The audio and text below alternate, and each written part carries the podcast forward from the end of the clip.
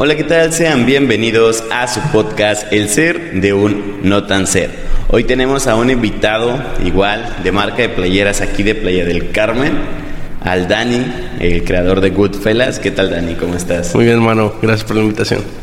Bueno, más que nada me gusta siempre conocer el nombre completo de, la persona. Soy muy curioso en eso. No sé, me, encanta siempre saber el nombre completo, así que okay. nos complaces con tu nombre. Claro.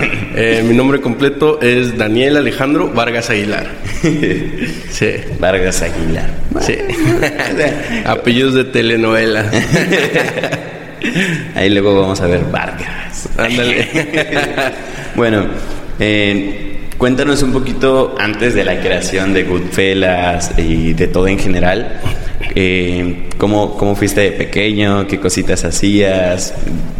Eh, ¿Tocabas algún instrumento? ¿Algo que te llamaba la atención de pequeño? Ok, eh, tocar instrumentos no, pero siempre fui como que desde chavito una persona que le gustaba dibujar. O sea, me gustaba estar pintando, dibujándole cosas a mi mamá, escribiéndole cartas. Eh, me toca, por ejemplo, ahorita que a veces platicamos y me decía, ¿por qué no me dibujas algo? ¿Por qué no me regalas algo como cuando estaba pequeño, no? Y eso lo hacía hasta cuando ya estaba grande, tenía como 13, 14 años y aún le hacía un dibujo o algo. Y lo más chistoso es que aún conserva alguna de esas cosas y nos ponemos a ver luego los recuerdos y está chido, ¿no? Eso es algo chistoso porque yo de, de chico del kinder creo que había hecho un carrito como de helados que arriba tenía otra cosa de bomberos, otra cosa de no sé qué. Era una cosa rara que cuando yo lo vi dije, pues, pues ¿qué era? Y me dijo mi mamá, no, tú me dijiste que era esto, esto, esto. Pero es un dibujo todo raro, O sea, te... que tiene un significado. Sí, sí, sí. A lo mejor para el punto en el que lo hiciste tenía para ti un significado diferente que al que puedes tener ahorita, ¿no? ¿Algún dibujo que recuerdes así que, que sea como de que muy... Que recuerde, este, no sé si tenga algo en especial, pero es un dibujo que no puedo olvidar de una cascada. Así como que traté de hacer eh, la parte de dos montañas y agua cayendo. Y no sé por qué, pero. Y no sé si aún existe ese dibujo en los recuerdos de mi mamá, pero es algo que, pues ahí está en mi mente y no sé por qué, no me lo he podido sacar. Y cada vez que recuerdo cuando le hacía cosas a mi madre, está ese dibujo de, de la cascada y, y las montañitas. ¿Sacaste el talento de alguno de tus papás? ¿Tus papás dibujaban alguno de los dos? Eh, como tal, no. Más bien fue como que yo soy una persona muy autodidacta. Me gusta como que aprender a hacer un montón de cosas y aprenderlas por mi cuenta, ¿sabes? Eh, me ha pasado que sí he aprendido muchas cosas así por mi cuenta viendo videos, leyendo, eh, preguntando, o sea, mm, como que siempre me ha nacido eso.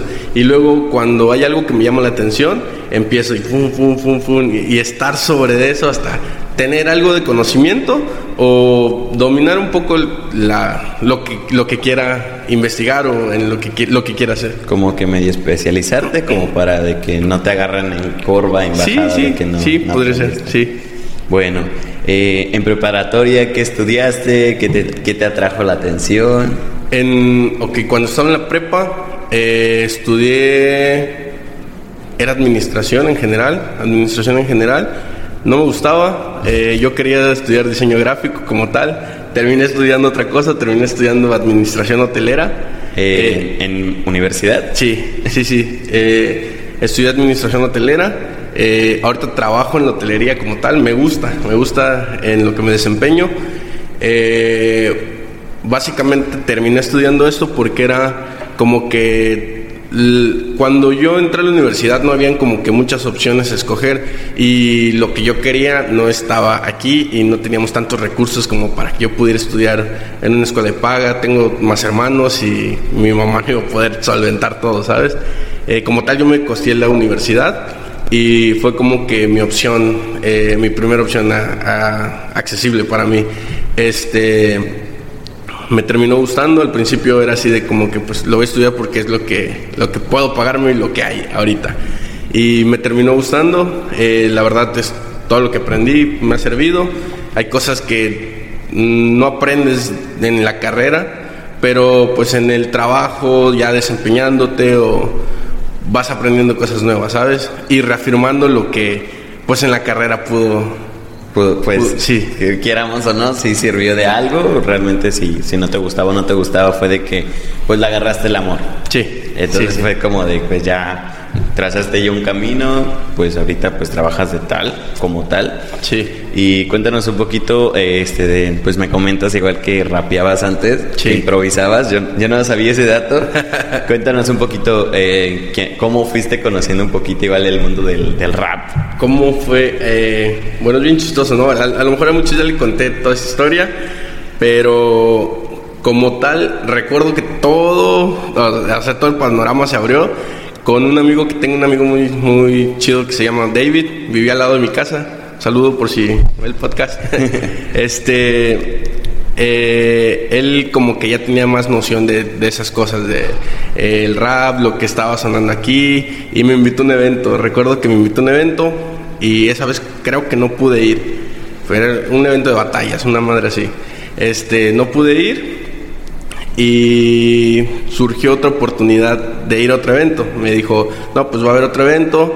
Ese evento lo hicieron en el Domo de la Colosio. Este, había un ring de lucha, boxeo, no sé qué sea. Este, fue sobre ese, sobre ese... Sobre el ring. Sobre el ring, sí.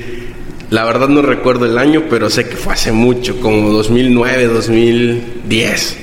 Una madre así, ya tiene un chingo. Este, pues llegué y estaban las bandas que estaban sonando en ese entonces. Estaba, recuerdo haber visto a Sector 16-3, Artillería 30, de Cancún, este, Siglas KL de aquí, eh, a Stan, ya estaba Stan, estaba otro compa que se llama Crones, eh, Piloto, que es pues, del colectivo donde, donde estábamos en 84 calles, piloto, eh, una infinidad de, personas que a lo mejor no conocí o en su momento conocí y, a lo mejor no, sabía que eran ellos, ¿sabes? O sea, son vagos recuerdos que tengo de, en específico de ese evento, que fue como que el, el evento que dijo, pues a mí me late esto, ¿sabes? Me gustó mucho.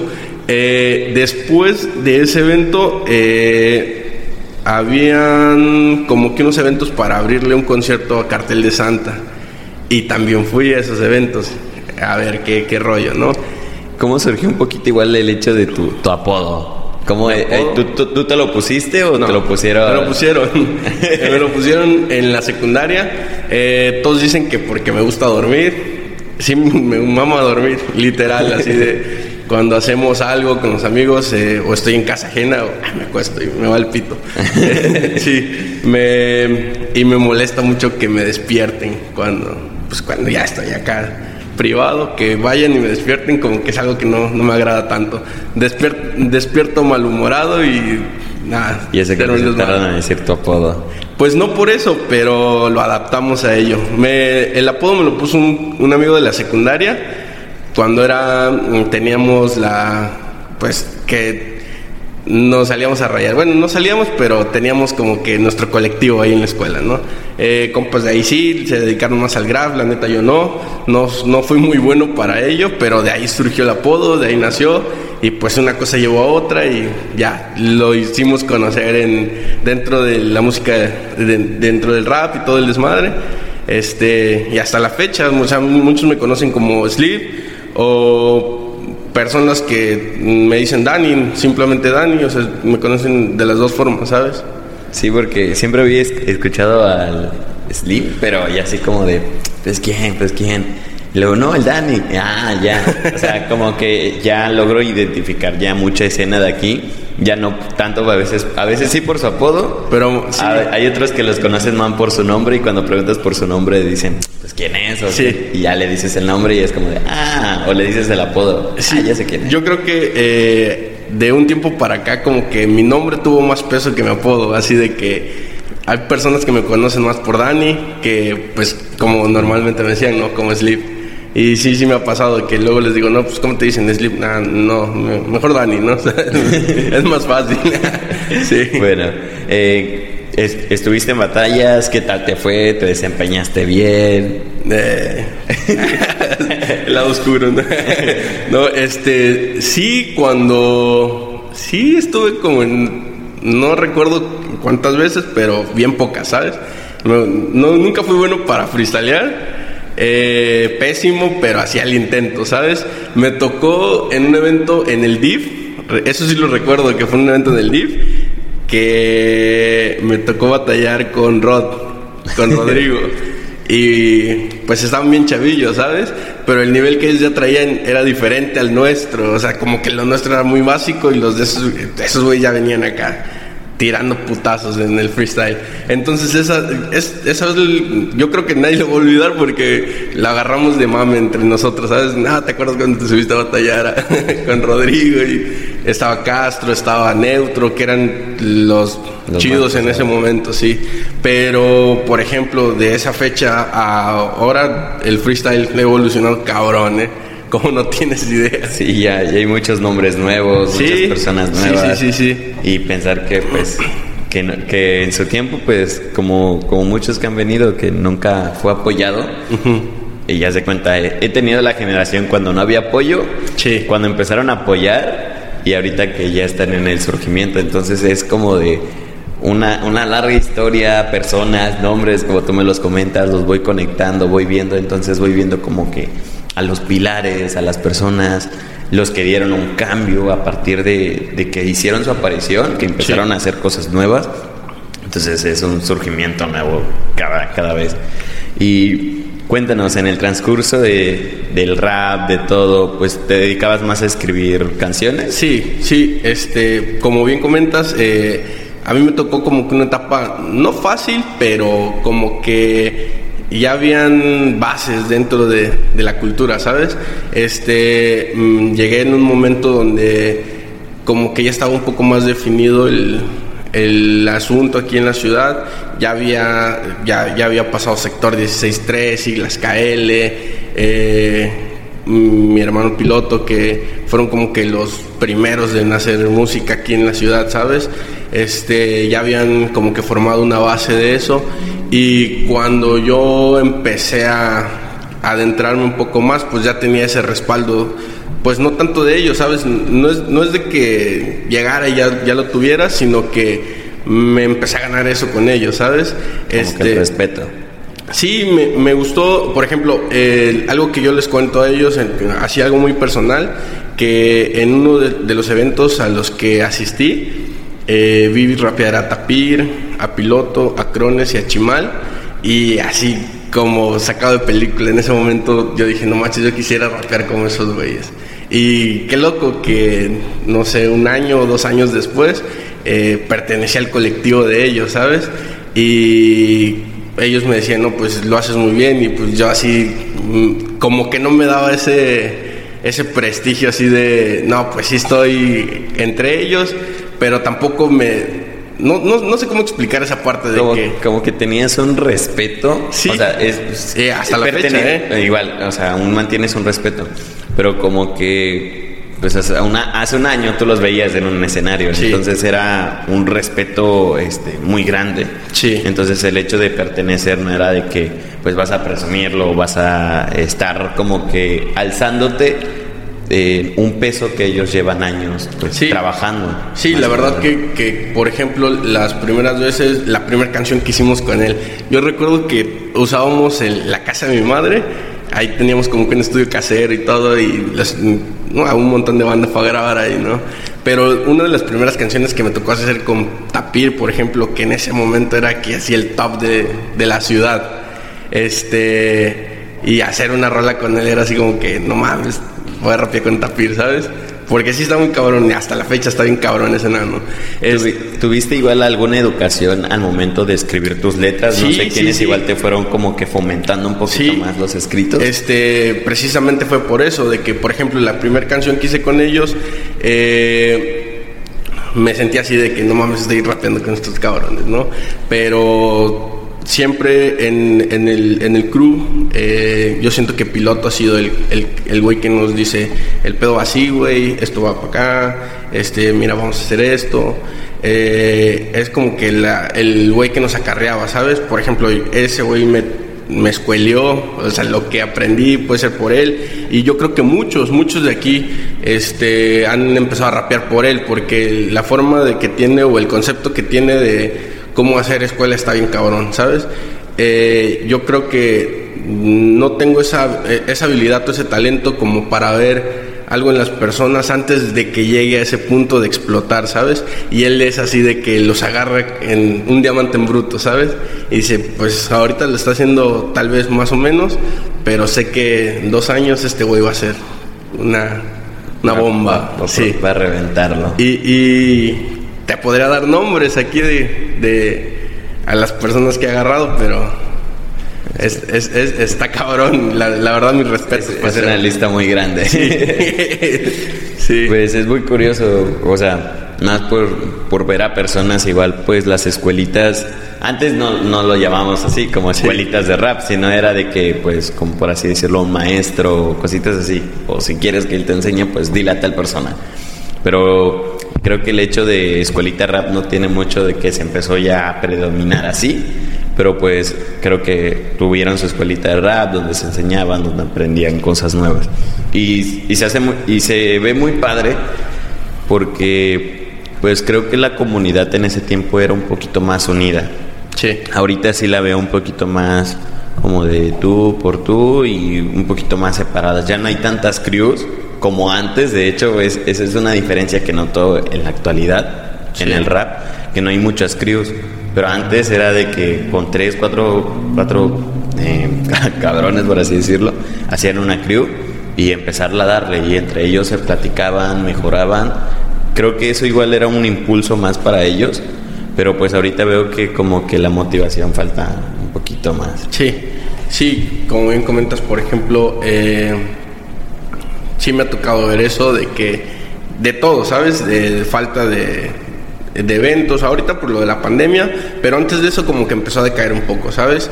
Y también siento que, mmm, no sé, ya no, como que ya no hay ese interés como el que había antes, ¿sabes? Por ejemplo, eh, las personas con las que me tocó vivir toda esta parte de, pues, la parte de la música, siento que todos estábamos así como comprometidos y nos, nos de verdad nos, nos, apasionaba, nos gustaba estar ahí. Y yo nunca organicé un evento, sé que es difícil eh, porque vi a mis amigos organizarlo y todo. Y también, o sea, justifico esa parte, ¿no? De que pues a lo mejor se pierden los eventos porque no hay personas que puedan realizarlos. Este, pero pues sí, yo siento que sí ha habido un cambio de como bien comentas, de las fechas en las que yo estaba en este business a las fechas de hoy, que, que ya, ya es, ya es raro ver algo así. bueno, pues nos comentas que ya estuviste escribiendo temas, estuviste ya grabando con ellos. ¿Fuiste a cantar en algún otro estado? ¿De casualidad se te dio la oportunidad? Sí, nos, eh, sí tuve varios, como que varios toquines en otras partes de, pues, otros estados. Nos tocó, mmm, fui a Cancún, a Mérida, este, Chetumal igual, eh, Cozumel, Valladolid y eh, todo aquí en, la península, ¿sabes? No, no salimos um, pues más lejos, pero este sí, sí fueron varios, o sea, no solo una vez, sino que tuvimos varias como que visitamos varias veces los lugares, ¿sabes? Este, también me tocó acompañar a, amigos a tocar a otro lado, por ejemplo, con Clandestino, que una vez me dijo, güey, me voy de tour, ¿qué pedos? ¿Te jalas? Y dijo, pues vamos a la verga, a rolar, ¿no? Allá haciéndole la mamada con él. sí. ¿En qué momento fue que pues terminó ya de que tú ya seguías escribiendo canciones? O sea, no sé si llegó un momento, no sé, no sé qué pasó, que dejaste de escribir canciones o por circunstancias. Es, bien chistoso, este, porque, por ejemplo, a mí siempre me preguntaban, regresamos con, con lo de piloto, él siempre ha sido de qué quieres, qué buscas, qué, qué necesitas y todo, ¿no? Y recuerdo igual una anécdota que tengo con él de que una vez me preguntó, este, ¿tú qué buscas en el rap? O sea, ¿qué quieres de la música? ¿Qué? Y yo dije, al chile nada, güey. Este, me gusta, es mi hobby, pero no me veo este, siendo una estrella o generando dinero de esto, ¿sabes?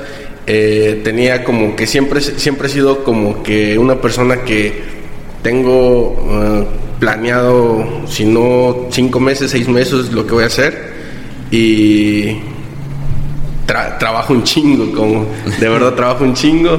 En cuestión de al, trabajo que ahorita tengo me absorbe un montón de tiempo, los proyectos que tengo me absorben un montón de tiempo y yo creo que el tiempo fue la limitante de que dejara de hacer música, pero antes de eso ya me, o sea, no, no lo tenía como prioridad, ¿sabes? Me gustaba, me apasionaba, lo hacía con todo.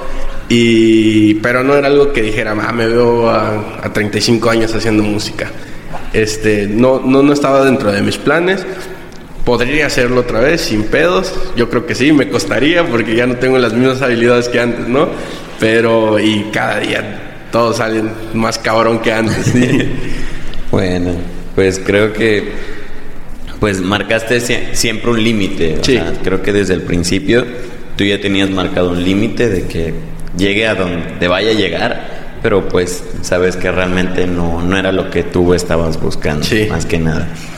Y bueno, cuéntanos cómo ya fue surgiendo un poquito tu marca, ¿Qué, cómo surgió, tuvo un nombre antes o literal fue directo a Goodfellas. Como tal, eh, todo surgió porque yo sabía que, volvemos a lo mismo de que yo veo qué voy a hacer de aquí dentro de seis meses o dentro de un año.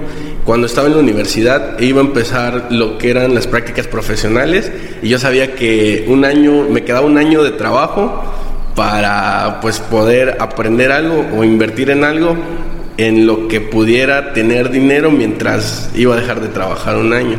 Entonces empecé a ver opciones de cuando estaba en la preparatoria, recuerdo que me compré un aerógrafo y empezaba a hacer letras, me pagaban por... A mí yo no les quería cobrar y me decían, no, ¿cuánto? Y yo, pues solo por ponerle el nombre. No sé, me da pena cobrar, ¿sabes? Porque no, cuando no domino bien algo, siento que está mal pensar así, ¿sabes? Pero eh, siento que no deberían pagarme porque y lo tomo como parte de aprendizaje, ¿sabes? De que no es algo de que yo estoy aprendiendo y si sale chido, pues a toda madre, ¿sabes? Y te compas. Pero no lo veía como hasta no estar eh, o tener el conocimiento completo, poder remunerar de eso, ¿sabes? Entonces, ahí fue como que me surgió la idea de ya hice playeras en la, en la preparatoria, me pagaban por hacer, por ponerle letras a, a esto. Y digo, ¿qué otras opciones hay para hacer esto? Y pues empecé a investigar eh, una amiga Alexia, que la quiere un chingo, ella me dijo, no, pues necesitas esto, esto y esto y esto. Y sacaba mi lista y digo, pues cuánto necesito para comprar esto. Y, o sea, me, apoyó un chingo, ¿no? ¿Sabes? Y empezaba a ver videos, o sea, ¿qué tengo que hacer para, para hacer una playera y las cosas que necesitaba y todo. Como tal, eso, fue como que el, el parteaguas del proyecto de Goodfellas y empecé a hacer playeras así de ni siquiera sabían revelar un, bastidor y nada. Eh, empecé a hacer playeras de prueba o sea prueba y error prueba y error prueba y error para que cuando llegara el año que ya no iba a tener trabajo pues pudiera solventarme con eso. Eh, pues llegó la fecha y empecé a hacer la, la marca de ropa. Le empecé más bien con un amigo Maharba, que igual rapeaba, a lo mejor ya te hablaron de él. Este, empezamos una marca a vender playeras, o sea, diseños que pudieran generar moro en la gente y quisiera comprarla. Entonces recuerdo que él hizo una inversión de playeras, digo, y quedamos en que pues compra playeras, la hacemos entre los dos, la vendemos y pues regresamos, se quedas con tu inversión y ahí. Este, esas fueron como que las primeras veces que empezamos a hacer esos proyectos de playeras no teníamos nombre en concreto. En ese entonces me mamaba la película de Goodfellas y le pusimos a la verga Goodfellas, buenos muchachos, ¿no? Y era como tal Goodfellas. Entonces recuerdo que igual él me dijo, güey, pero no le pongas así, o sea, está la película, hay un restaurante aquí en la quinta, creo que se llama Goodfellas, y yo, no mames, pues me mama, ¿sabes? y digo, pues cuando algo te gusta no te puedes sacar de la cabeza, ¿sabes? Y recuerdo que me comentó, pues deberías cambiarle el nombre.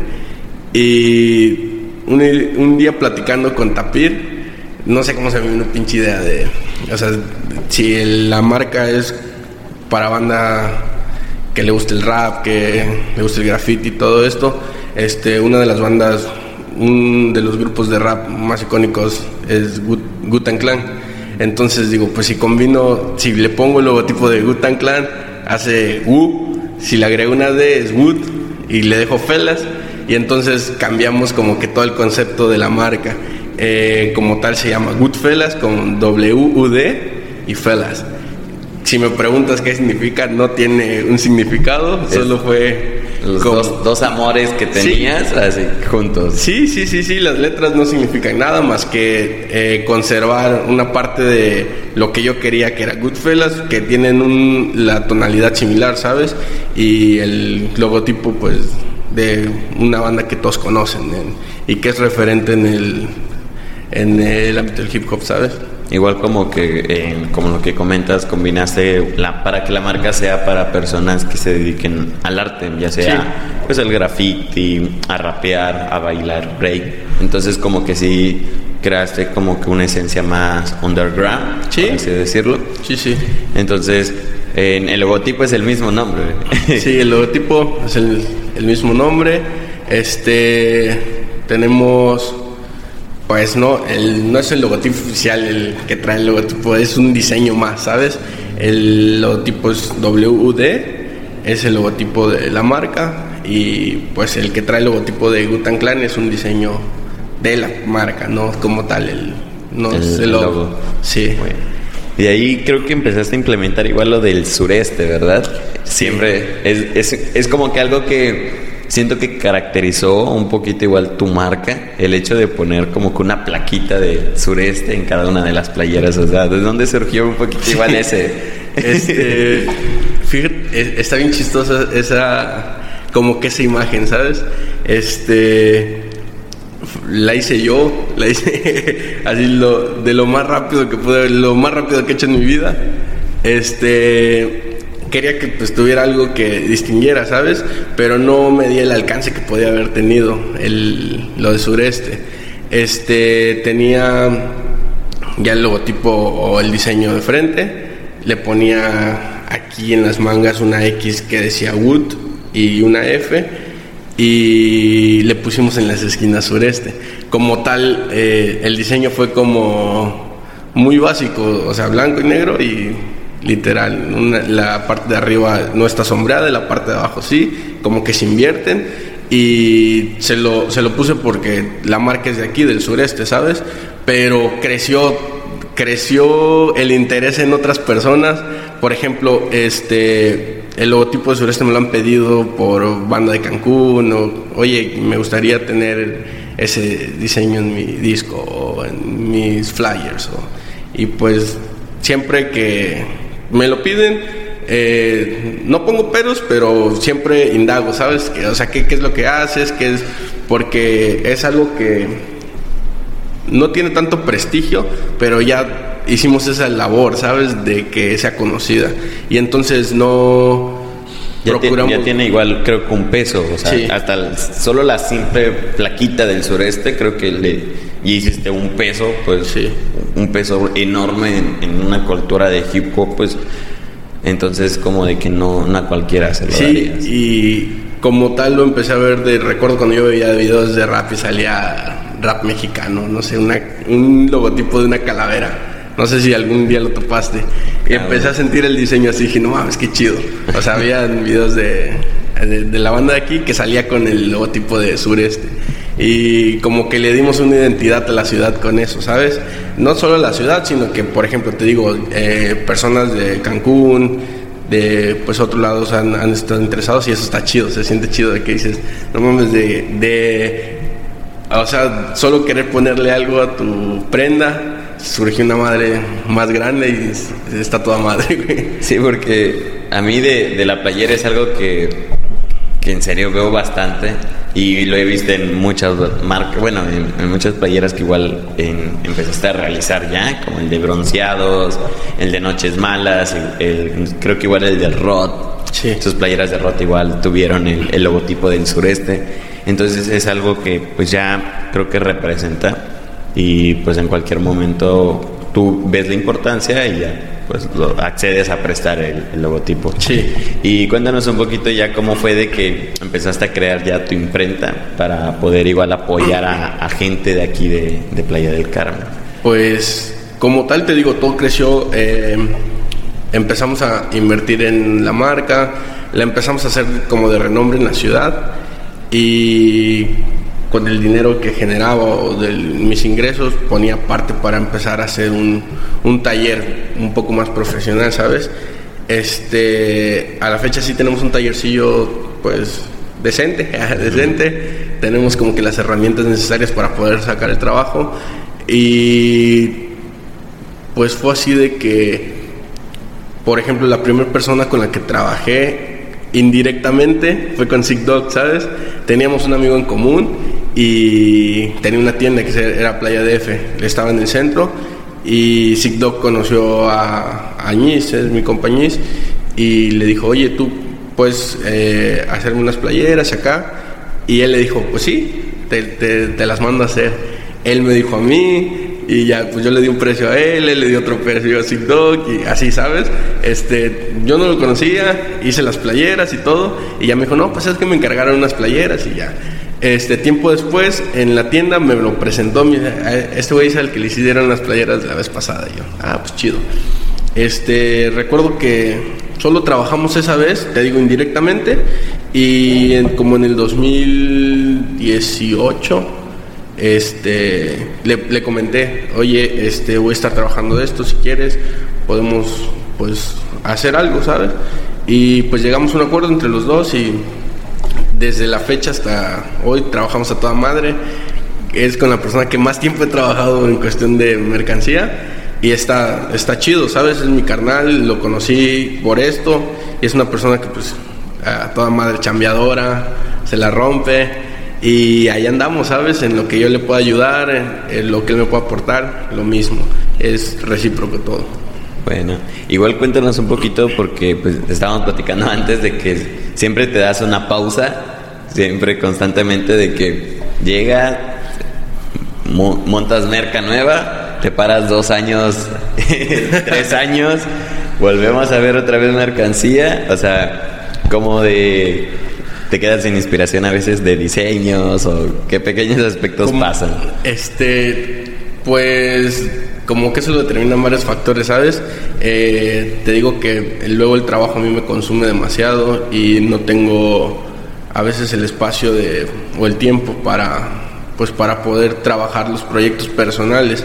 Eh, y como tal, te digo, también tengo el compromiso con las personas con las que estoy trabajando los proyectos de Sick Dog, eh, ahorita que le estamos cambiando también a The Valhalla, su marca.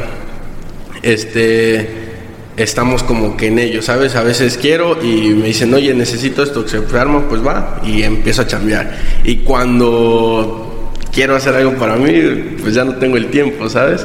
Este, una parte es el tiempo, otra de que también somos como que hacemos eh, como piezas limitadas, ¿sabes? Como un poquillo de exclusividad a limitarlas, no sé, a 50 piezas y remaquilarlas dentro de tres años. Por ejemplo, lo que estamos moviendo ahorita, las hicimos hace cuatro años y nunca más las volvimos a sacar y ahorita las estamos, las estamos remaquilando. Pero por ejemplo tenemos un diseño que el que dice sureste como en tax, me lo hizo un, un compa de Chiapas y lo hizo hace como dos, tres años y apenas lo hicimos, ¿sabes? Y así tenemos varios proyectos ahí para la marca, diseños que aún tengo ahí que no han visto la luz, pero pues planeamos sacarlo, ¿sabes? A su tiempo y sí nos, nos esperamos como que tantillo por cuestión de tiempo, cuestión de personal de que pues no, no, no quiere salir. O de que pues igual de, que los otros, los otros trabajos que sacas, pues es de tus amigos y aparte pues es más trabajo. Y el tuyo pues es, aparte que, sí es trabajo, pero pues es como un poquito de inversión. Sí. Porque primero tienes que buscar la inversión para ya poder sacar ya las tuyas, tus prendas. también. Bueno, cuéntanos igual un poquito acerca de, pues ya, cuánto tiempo igual llevas trabajando, a qué te dedicas, qué tanto has aprendido tu trabajo. Este, pues ahorita eh, trabajo en, te digo, estudio administración hotelera, me desempeño como tal. Ahorita tengo como un mes en un departamento, sí, casi un mes en un departamento nuevo que es eh, distribución, algo relacionado con e-commerce, una, una madre así, ¿no? Nos encargamos de cargar tarifas para los hoteles en los que trabajo, este, promociones, todo eso. Eh, es el departamento donde nosotros vemos esa parte. Este, trabajaba en el área de reservaciones igual. Estuve como en reservaciones en general, eh, trabajando para, en, trabajé en dos hoteles nada más y fueron como tres años aproximadamente. Y pues eh, siempre he buscado como que un crecimiento, ¿sabes? Personal y laboralmente. Y ahorita se dio y pues aprender todo lo que pueda para pues seguir escalando, ¿sabes? A ver hasta dónde nos lleva esto. ¿Qué tan difícil es un poquito la materia? O sea, no estoy tan relacionado con la materia. Haz de cuenta, cuéntanos para alguna persona que, que, le interese igual un poquito acerca de la materia, pues que lo estudie, que conozca qué tan difícil o qué no tan difícil es. Eh, la carrera como tal, sí, ok, este es bueno, para mí, en lo personal, se me hizo una, una carrera muy divertida, entretenida, pero tiene eh, materias que muchos odian, ¿sabes? Que yo también odiaba. Eh, álgebra y cuánta madre, ¿no? La contabilidad siempre me gustó, pero para matemáticas no, fui, no era muy bueno. Pero en cuestión a, contabilidad era así de como que tenías, eh, te, te, ponían balances generales y todo esto y un reto mental o personal hacer un pinche balance y cuadrarlo y que todo te quede a toda madre. Este, pocas veces lo hice, pero este, me, me, gustaba. Como tal la carrera, como preguntas, este, es buena, eh, aprendes lo necesario para empezar a trabajar. Eh, porque yo siento que las universidades como tal, en, específicamente en esta carrera, no, es, no te preparan al 100%, te preparan un 60 o 70% y el otro 30% eh, lo vas a terminar de aprender dentro de los hoteles, dentro de lo que te vayas a desempeñar, dentro de lo que trabajes o lo que te cuenten o todo eso, ¿sabes? Hay, este, hay esa parte que te toca a ti aprender ya en operación o haciendo tus prácticas, haciendo todo eso, y siento que es lo que te termina enganchando a que, por ejemplo, a mí me pasó cuando estaba haciendo las prácticas, este, mm, una amiga, Dania, eh, me invitó a hacer prácticas, me dice, güey, vente a hacer prácticas a reservas. Yo fui y no me gustó, así literal. Estuve un mes y nada, ni más. Pero me ofrecieron como que cambiarme a reservas cuando ya trabajaba para ellos. Y fue así, pues me voy a cambiar porque necesito dinero, ¿sabes? Eh, hay más dinero, no, pero no era algo que me gustara. Y estando dentro del departamento, me encantó estar ahí. O sea, aprendí un chingo de cosas y me atraía, me, me gustaba trabajar de eso. Después eh, me fui a otro hotel donde aprendí demasiado, eh, aprendí un montón de las cosas de las que sé y fue, eh, son las cosas que te digo, que te van atrayendo, te van atrayendo, te van atrayendo y te vas enganchando y, y, pues te gusta, ¿sabes? Y, y ahora sí que, como dicen, este, tienes que trabajar en algo en lo que realmente te guste para no verlo como trabajo, sino disfrutar esa parte, ¿sabes? Haz de cuenta, igual, ¿qué aspectos eh, has agarrado de la carrera? Igual con un poquito con lo de, de tu marca. ¿Cómo, ¿Cómo te ha llevado? Porque ambos es mutuo Sí. Tanto como en, los proveedores, en lo que es la playera, el costo y los tiempos y bueno. En, en cuestión a, por ejemplo, lo que yo me estoy desempeñando ahorita, mm, no tanto, pero sí en cuestión a la carrera, lo que estudié, en ver lo de los costos, eh, hacer tu, o sacar los costos de todo lo que, lo que vas a, de lo que vas a invertir o lo que te cuesta hacer una playera, eh, sacar un punto de equilibrio para saber cuánto tienes que vender y ya recuperas tu inversión y ya a partir de aquí ya puedo empezar a, a decir que esto es ganancia o tus pérdidas, tus mermas, todo eso. O sea, sí, sí las usamos en cuestiones, eso lo aprendí dentro de la carrera y me sirve para los proyectos. Pero en cuestión a lo que me desempeño, yo creo que no tanto, porque son como que dos áreas diferentes. Y a lo mejor y sí lo estoy pasando por alto, pero ahorita creo que no, no podría darte este ejemplo. Como que igual ahorita es de que pues termina tu jornada laboral, a veces creo que sigues trabajando en que vas, si tienes pendientes en la, en la playera, pero siento que en las playeras o diseños de, estar haciendo serigrafía o cosas así, no lo tomas tanto como un trabajo, no. por así decirlo, porque pues te, te gusta hacerlo, te encanta hacerlo. Y más luego ver en la calle, me imagino, ver un producto que pasó por tus manos. Sí viendo lo que lo carga alguien más. Me ha pasado que con mis hermanas, por ejemplo, tengo tres hermanas y a todas ya les tocó ayudarme, ¿sabes? En su momento. Y es así de que, o una playera de nosotros, o una playera de Sick Dog, que dice, ah, hay un chico que trae una playera. Y nosotros, y, y nosotros como que platicando así de, en tu mente diciendo, mira todo lo que tuve que hacer, mira lo que tuve que planchar, mira lo que tuvimos que hacer para que esa persona traiga esa playera, ¿sabes? Y sí, se siente padre, ¿sabes? Es como que una sensación que ves a alguien y dice, ah, mira esa playera, esa marca es mía, no sé, es, es, está toda madre. Es igual como que un esfuerzo bonito. Sí. Eh, el amor a este, a la especialidad que llevaste surgió de alguno de tus padres? ¿Tus padres trabajaban en algo relacionado como tal que tú te llamara la atención? Sí, mis, mis papás trabajaban también en hotelería, bueno, hasta, la fecha, mi mamá. Este, pues más bien no nació de ahí, pero la región en la que vivimos está rodeado de esto, ¿sabes? Es como que la economía, la, la principal economía en, la ciudad y yo creo que en, en el estado. Entonces, eh, por eso estas carreras son fuertes y las tienen en, creo que en todas las universidades, precisamente por el tipo de mercado que hay aquí, el, tipo de, sí, vaya eso, el, el, el trabajo es aquí hotelería, hotelería, hotelería. Entonces, siento que no nació de ninguno de ellos, pero me inculcaron a, pues estudia eso porque esto es lo que hay, ¿sabes? Mi mamá sí fue así de que, es que si estudias diseño, ¿de qué vas a trabajar? O sea, ¿dónde te pueden contratar? ¿Dónde, qué puedes hacer con ellos, ¿sabes? Y eh, ella es más así de, ve a lo seguro, ¿sabes? Si ya está esto fijo o puesto, especialízate y a darle la madre. Y ¿Tomaste igual algún curso de especialización para diseñar o para crear aparte? Mm, como tal, no. Este, pero me chingué un chingo de tutoriales, Y repetí los pinches videos hasta que pudiera. La verdad no estudié diseño gráfico.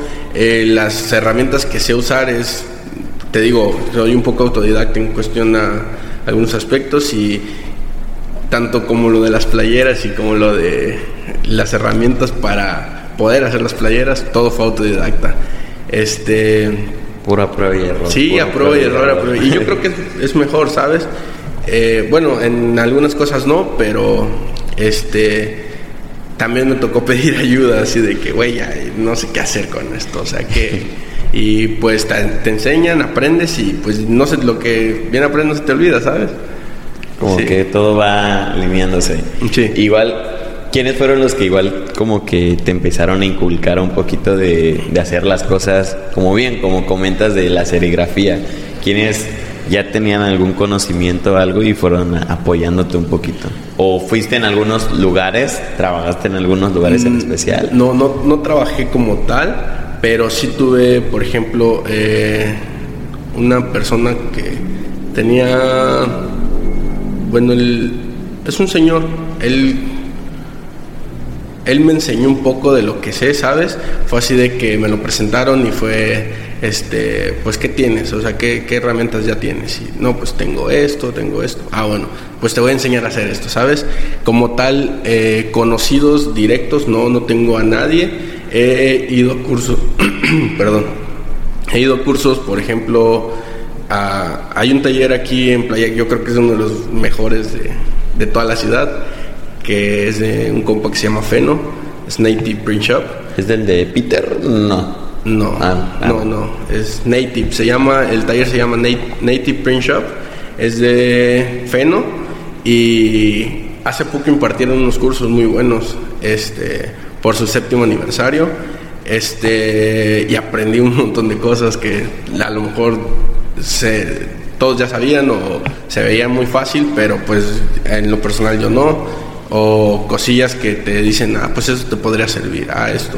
Y la verdad que que nos sirvió. A mi hermana fue conmigo, aprendió, le gustó y eso fue como que algo que le gustó más de eso. ah, mira, está bien chido, pues, podemos hacer esto, podemos hacer esto. Igual un poquito como que la combinación de colores, a veces en los diseños de que pasas una capa pero no se nota, pasas la siguiente en el pulpo, apenas se va aclareciendo la idea y cuando ya pasas el último es de que ves el diseño. Ah, se logró.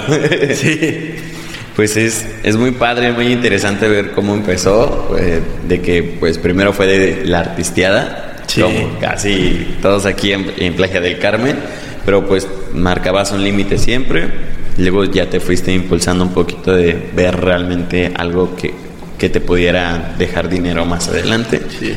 Empezaste a diseñar playeras, unas playeras fenomenales que ahorita pues muchas personas la usan, a pesar de que salga en cada determinado tiempo, pero pues comprendemos ahorita ya un poquito el hecho de que no salgan tantas, pues espero que todos comprendan el hecho de que no salgan tantas, pero pues ahí deben de estar presentes. Y pues cuéntanos qué proyectos tienes como para, para terminar el año, qué cosas nuevas vienen, se estrenan playeras a finales del año, a mediados. Eh, sí, quiero sacar, ah, tal vez si no el mes que viene, en dos meses, cuatro modelos nuevos y, y, lo mismo, ¿sabes? Piezas limitadas, hacerlas exclusivas y que se vendan y las vamos a remaquilar dentro de dos años, si Dios nos lo permite, si aún estamos con ustedes, porque las enfermedades están a la orden del día, ¿sabes? Este, te digo, tratamos de no sacarlas recurrentemente para hacerlas un poco exclusivas y y tenerlas ahí, ¿sabes? Siempre hemos trabajado como que de esa forma. Este, en estos días vamos a sacar unos buckets que ya tenemos desde hace como un mes y no, no hemos hecho como que la publicidad tampoco para poder subirla. Eh, aún tenemos mercancía de la temporada pasada, gorras, eh, algunas prendas que nos quedan. igual pueden comprarlas con Dog, con Ipana Music, directamente desde la página conmigo. El contacto que está en la página es el personal y pues yo les respondo, ¿sabes? Este, a lo mejor no puede ser el instante, pero bueno, hay tiempo de, responder todo lo que, todos los, que contactan. Sí. Bueno. Pues es un gusto tenerte aquí. Muchas gracias. Ya sabes, eras una de las personas que igual quería, porque pues siento que aparte de que empezaste como artista, que casi no conocía más o menos esos secretos. No sé si aún haya músicas o canciones en YouTube. Sí, bro. A ver, vamos a, le a dar calles. Vamos a dar un recorrido. sí. Vamos a dar un recorrido más adelante. Vamos a escucharlas. Y pues igual más o menos para terminar dejando un poquito tus redes sociales para que te sigan. Si alguien igual quiere hacer sus playeras, pues aquí tienen al maestro.